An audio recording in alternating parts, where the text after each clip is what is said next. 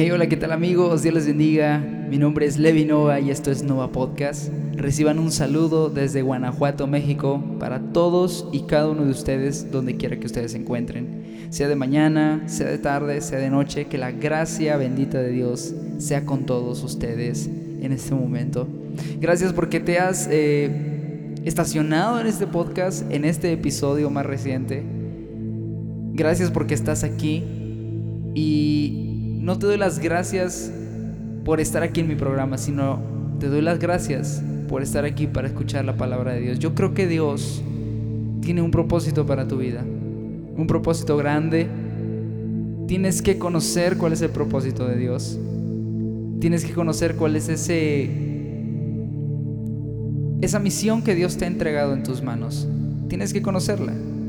Tienes que saber en dónde estás parado, sobre quién estás cimentado ¿Cuál es tu objetivo? ¿En dónde está puesta tu mirada en esos momentos de prueba, de lucha, de desesperación? Recuerda que Dios está ahí. No sé por lo que estés pasando, pero recuerda que Dios está ahí. Y sin más que decir, quiero quiero abrir el tema de este momento precisamente con el título ¿Qué haces de más? Quiero compartirte este tema que me llegó en un momento espontáneo, mientras recordé que el Señor enseñaba en las bienaventuranzas, casi al finalizar su sermón, en el sermón del monte o las bienaventuranzas. Él cerraba con esto que me impresionaba y me impresiona y me seguirá impresionando, porque dice ahí en el libro de Mateo, capítulo 5 del versículo 43 en adelante. Oísteis que fue dicho, amarás a tu prójimo y aborrecerás a tu enemigo. Pero yo os digo, amad a vuestros enemigos, bendecid a los que os maldicen, haced bien a los que os aborrecen, y orad por los que os ultrajan y os persiguen, para que seáis hijos de vuestro Padre que está en los cielos que hace salir su sol sobre malos y buenos, y que hace llover sobre justos e injustos.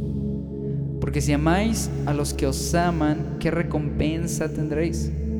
¿No hacen también lo mismo los publicanos?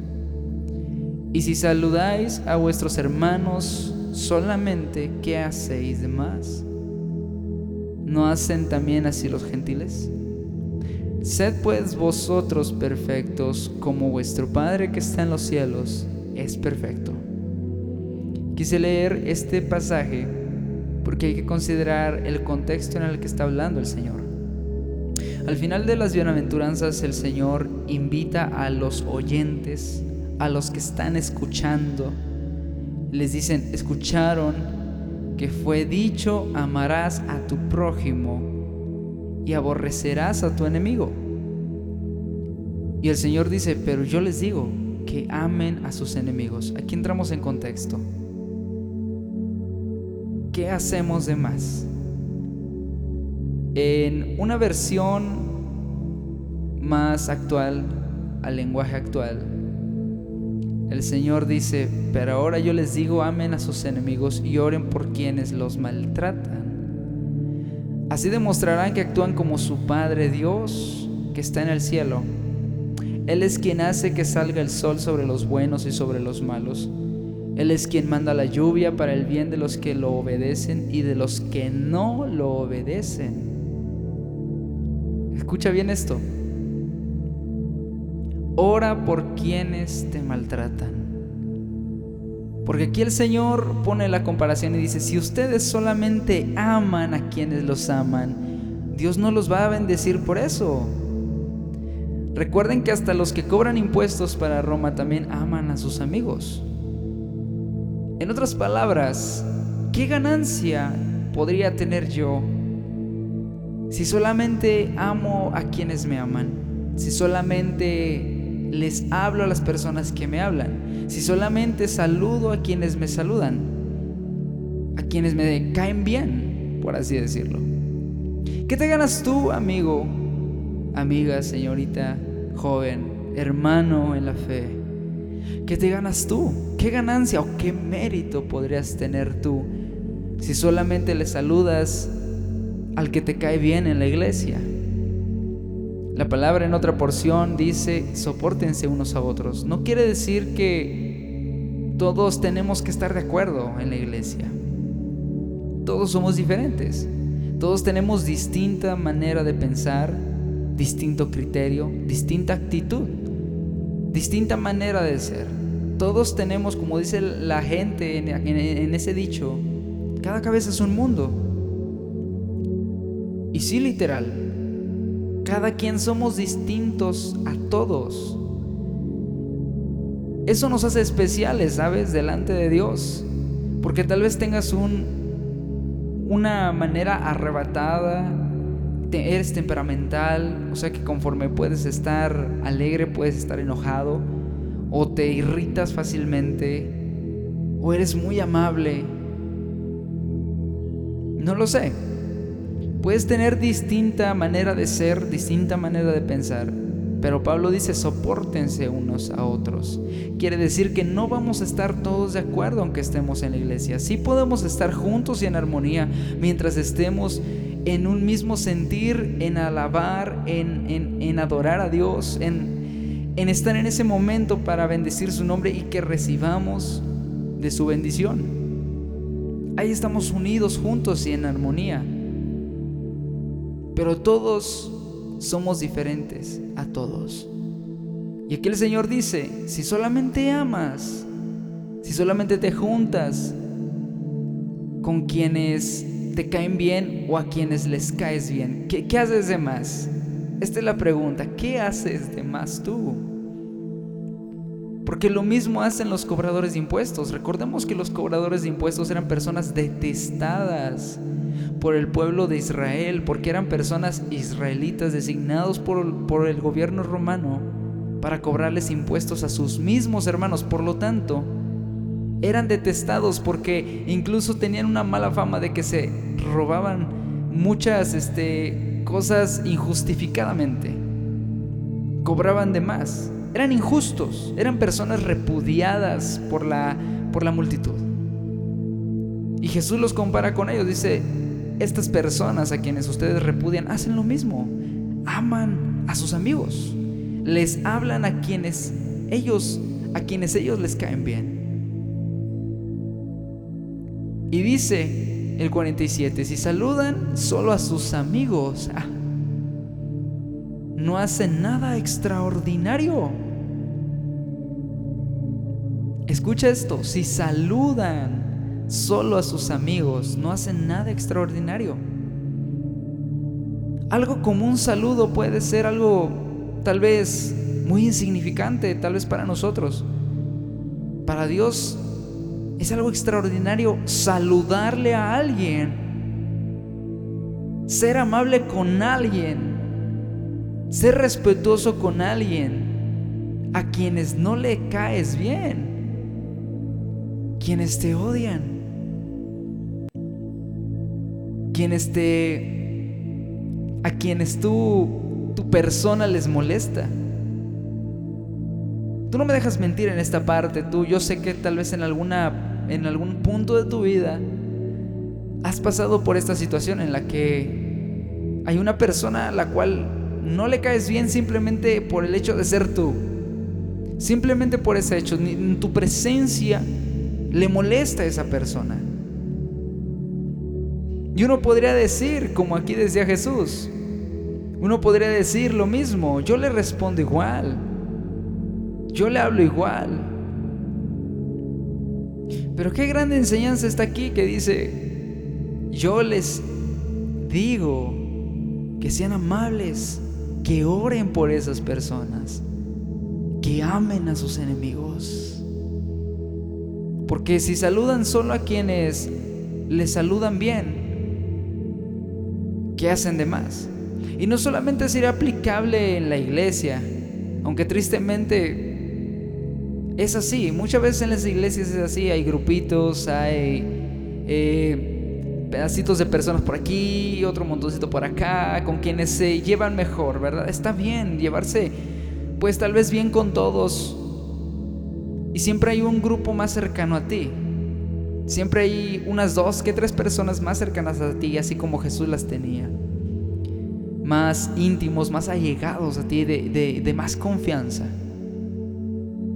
Pero Jesús dice, ¿qué mérito tienen? ¿Qué mérito harían si solamente les hablan bien a esas personas? Si solamente saludan a quienes les saludan. Hasta los que no creen en Dios hacen esto, dice Jesús. Hasta los que no creen en Dios hacen esto. Muchas veces yo me he dado cuenta, tristemente, que fuera de la iglesia hay personas con valores que aunque no son cristianos, tú no me lo dejas mentir. No sé si tú has conocido personas así, pero yo sí. Que aunque no no sean cristianos, eh, sepan de Dios tal vez, pero que no se reúnen en una iglesia, no son cristianos, no son convertidos, tienen una manera de ser tan original, tan genuina. Son dignos de confianza aunque no sean cristianos. Y tristemente muchas veces, y en una ocasión me pasó, que yo predicando hablando acerca de la amistad, dije muchas veces las personas que no conocen de Dios resultan ser hasta mejores amigos, mejores compañías que las que conocen de Dios. Esto puede sonar contradictorio y paradójico, pero tristemente muchas veces es así, amigo. Tal vez tú lo hayas pasado. Y ahí es donde se pone a prueba realmente lo que dice aquí la escritura. ¿Qué haces tú de más si solamente les hablas bien a quienes te hablan bien? Porque las personas del mundo, las personas que no conocen de Dios, hacen lo mismo. Las bienaventuranzas, hermano, describen perfectamente lo que es el carácter de un cristiano. Jesús habla las bienaventuranzas para describir el carácter que debemos de tener todos como cristianos. Pero aún aquellos que profesan poseer dicho carácter pueden quedarse cortos y caer en una mera profesión de fe sin más consecuencias espirituales. Porque si reconocemos ser pobres en espíritu al tiempo de nuestra conversión, pero posteriormente pensamos, como dice en Apocalipsis 3:17, yo soy rico y me he enriquecido y de ninguna cosa tengo necesidad, ¿qué hacemos de más? Porque si lloramos por nuestros pecados delante de Dios y los reconoces, los reconocemos y pedimos misericordia, pedimos que Dios nos perdone, pero no mostramos esa misma misericordia con nuestros hermanos en la fe, que cuando alguien te ha fallado y, llega arrepentido para contigo y te pide perdón, hermano, discúlpame, y no lo haces, ¿qué haces de más? Porque si somos mansos y humildes el día domingo, el día de servicio, el día de culto, pero el resto de la semana actuamos con orgullo y prepotencia, dime qué haces de más. Si solamente nos disfrazamos de cristianos los días domingo, los días de servicio, pero afuera ni siquiera nos volteamos a ver como cristianos, ¿qué haces de más? Porque si se supone que tenemos hambre y sed de justicia cuando está en juego nuestros derechos, pero somos indiferentes a las injusticias que sufren otros, dime qué haces de más. Porque si somos misericordiosos, hermano, y tolerantes con nuestros amigos, pero somos implacables con los que no nos caen bien, Dime qué haces de más. ¿Qué hacemos de más? Porque si solamente, como dijo Cristo, amas a los que te aman, no tienes ningún mérito. No haces algo digno de, de que se te reconozca. Porque si somos muy cuidadosos, muy escrupulosos en la limpieza de nuestro corazón, pero ello nos lleva a pensar, soy más santo que tú, a compararnos con otras personas y decir, soy mejor que tú, dime qué haces de más. Porque hay personas así, incluso dentro de la iglesia. Personas que se enorgullecen a sí mismas y dicen, yo soy mejor que tú, porque como decía en aquella parte, el ejemplo que ponía Jesús, eso me lo recuerda. Aquel fariseo que decía, Señor, te doy gracias porque no soy como los otros hombres. Mira que ayuno, que hago oraciones y enumeraba una lista. Y decía al final, y te doy gracias porque no soy como aquel pecador que está hasta el final de tu santuario.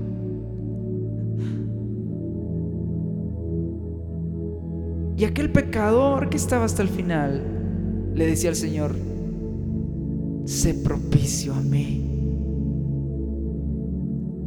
Perdóname. Sé que te he fallado. Sé propicio a mi vida, Señor.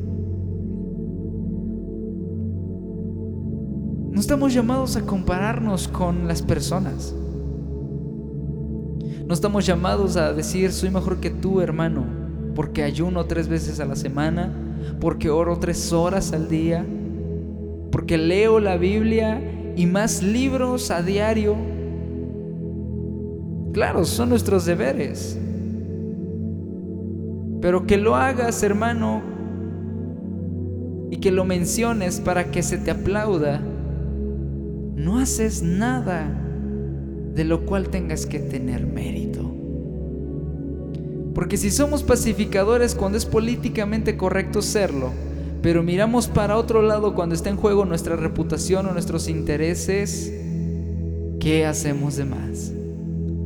Porque si soportamos la persecución que proviene del mundo, pero somos intolerantes con nuestros hermanos en la fe que no están de acuerdo con nosotros, ¿qué hacemos de más? Porque muchas veces yo he visto en grupos en Facebook y, en distintas publicaciones que a veces hacen los cristianos, que a veces hacen personas que tal vez tienen una duda en cuanto a lo que dice la escritura. Pero hay personas que tal vez se creen todos Se creen doctores, teólogos. No lo sé. Se creen más inteligentes que esa persona que está haciendo una pregunta válida. Claro que es válido tener preguntas, tener dudas en cuanto a Dios. Muchas veces me he dado cuenta que en lugar de ayudar a personas que crezcan en la fe, muchas veces se les aplasta. Y entonces dime, si sabes tanto acerca de la palabra, pero eres un necio para enseñar acerca de la escritura, ¿qué haces de más?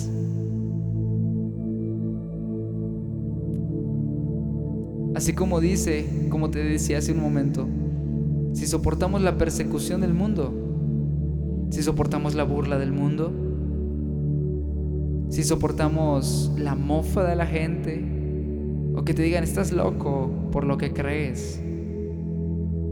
Porque si soportas todo, todo eso, las burlas, el menosprecio, discriminación,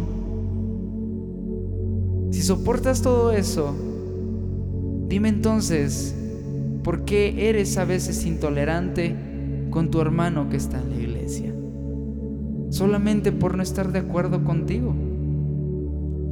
En ciertas partes, en ciertas enseñanzas. Hay una frase que ahorita me estoy, estoy recordando y dice, somos el único ejército que se ataca a sí mismo. Si lo ves desde un punto de vista, es verdad. Porque a veces hay debates innecesarios en Facebook, como te lo mencionaba hace un momento, de temas tal vez controversiales, de temas en los cuales se tiene muchos puntos de vista, pero al final noto que se mandan al infierno unos a otros, que se dicen, tú no sabes nada, eres un ignorante, entre otras cosas más.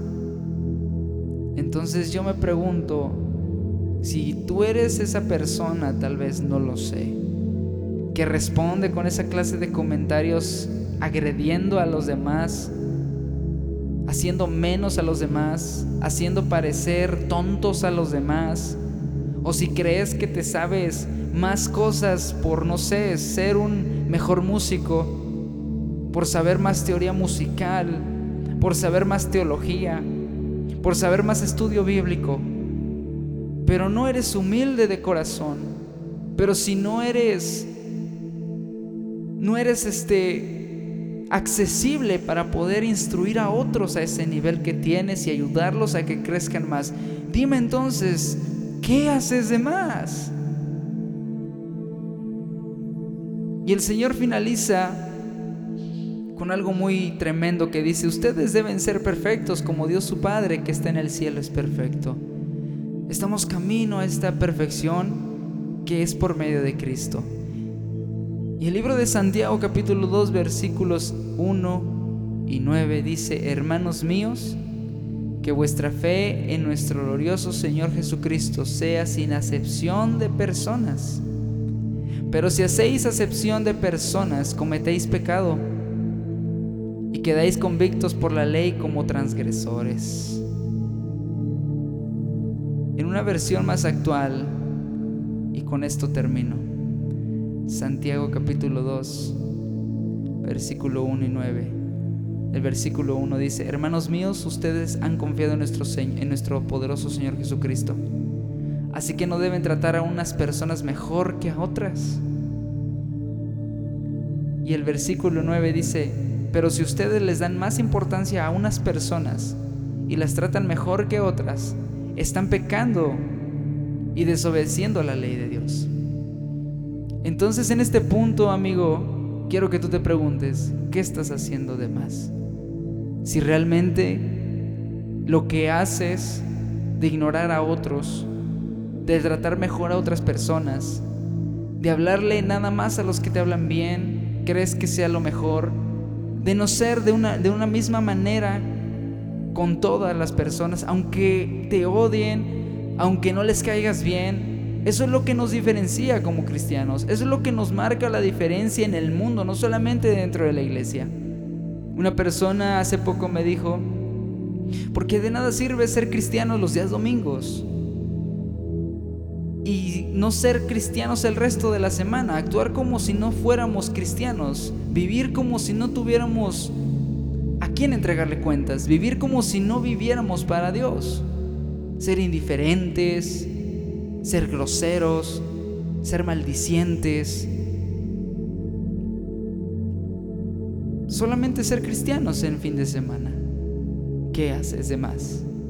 Y yo te pregunto a ti, ¿qué haces de más?